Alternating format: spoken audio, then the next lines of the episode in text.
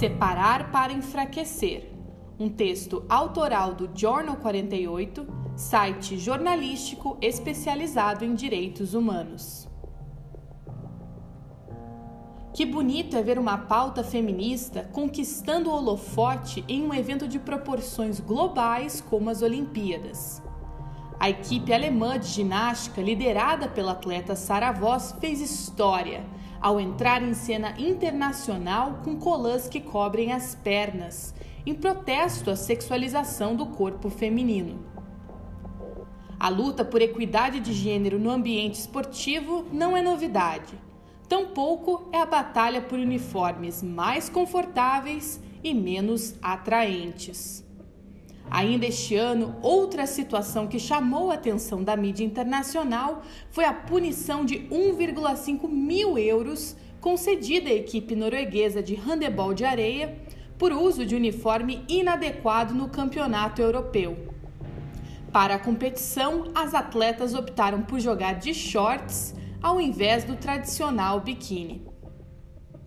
Não há dúvidas da importância de que debates sobre sexualização de corpos, compatibilidade de salários e equidade em participação e oportunidades sejam emplacados em espaços desportivos.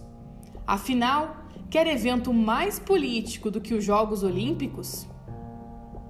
E aqui um parênteses.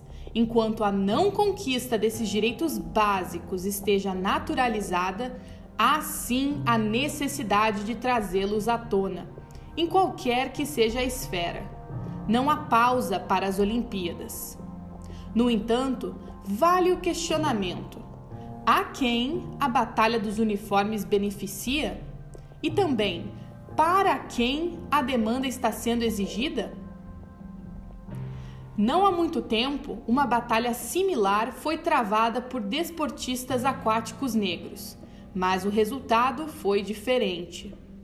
No início de julho, véspera de Olimpíadas, a Federação Internacional de Natação, a FINA, vetou o uso competitivo das toucas Soul, feitas para ajustar e proteger dreadlocks, afros, tramas, extensões de cabelo, tranças e cabelos grossos e encaracolados. A justificativa da FINA foi a de que o equipamento seria inadequado por não seguir a forma natural da cabeça. A proibição foi reivindicada por atletas negros e membros de grupos antirracistas, com o argumento óbvio, não para todos, infelizmente, de que a atitude reforça a falta de representatividade da comunidade nas piscinas, fruto do racismo estrutural. A própria federação divulgou em comunicado geral que iria reavaliar a decisão mas até o presente momento, com apenas uma semana para o fim dos Jogos em Tóquio, diga-se de passagem, nada mudou.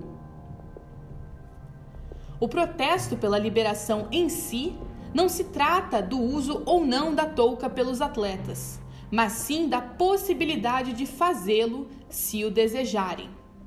Percebem como o objetivo fim da luta é o mesmo que o das ginastas alemãs?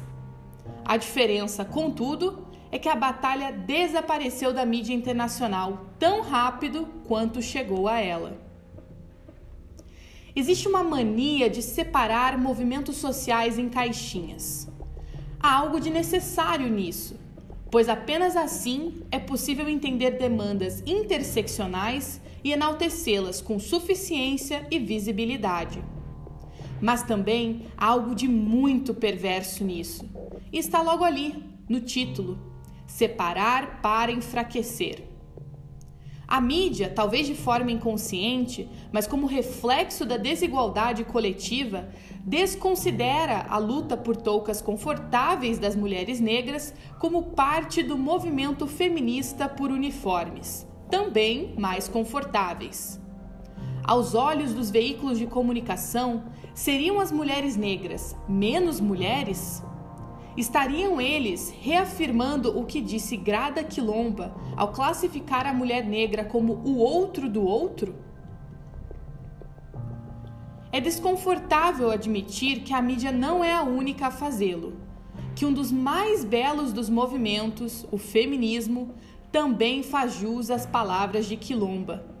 Não há nada de justo ou até mesmo sensato em fazer com que a mulher negra tenha que escolher entre a caixinha do antirracismo ou do feminismo, principalmente se dentro de cada uma delas ela não será prioridade.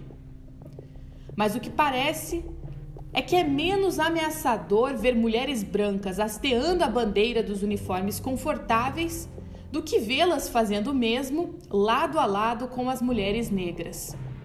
O quão potente não seria esse encontro de outros? É provável que muitos já saibam a resposta para essa pergunta e, justamente por isso, desestimulam a coalizão. Bom, já passou da hora de exercitarmos essa potência. E a boa notícia é que para tal não é preciso autorização de ninguém. As lutas feministas são de todas as mulheres. Bora colocar isso em prática.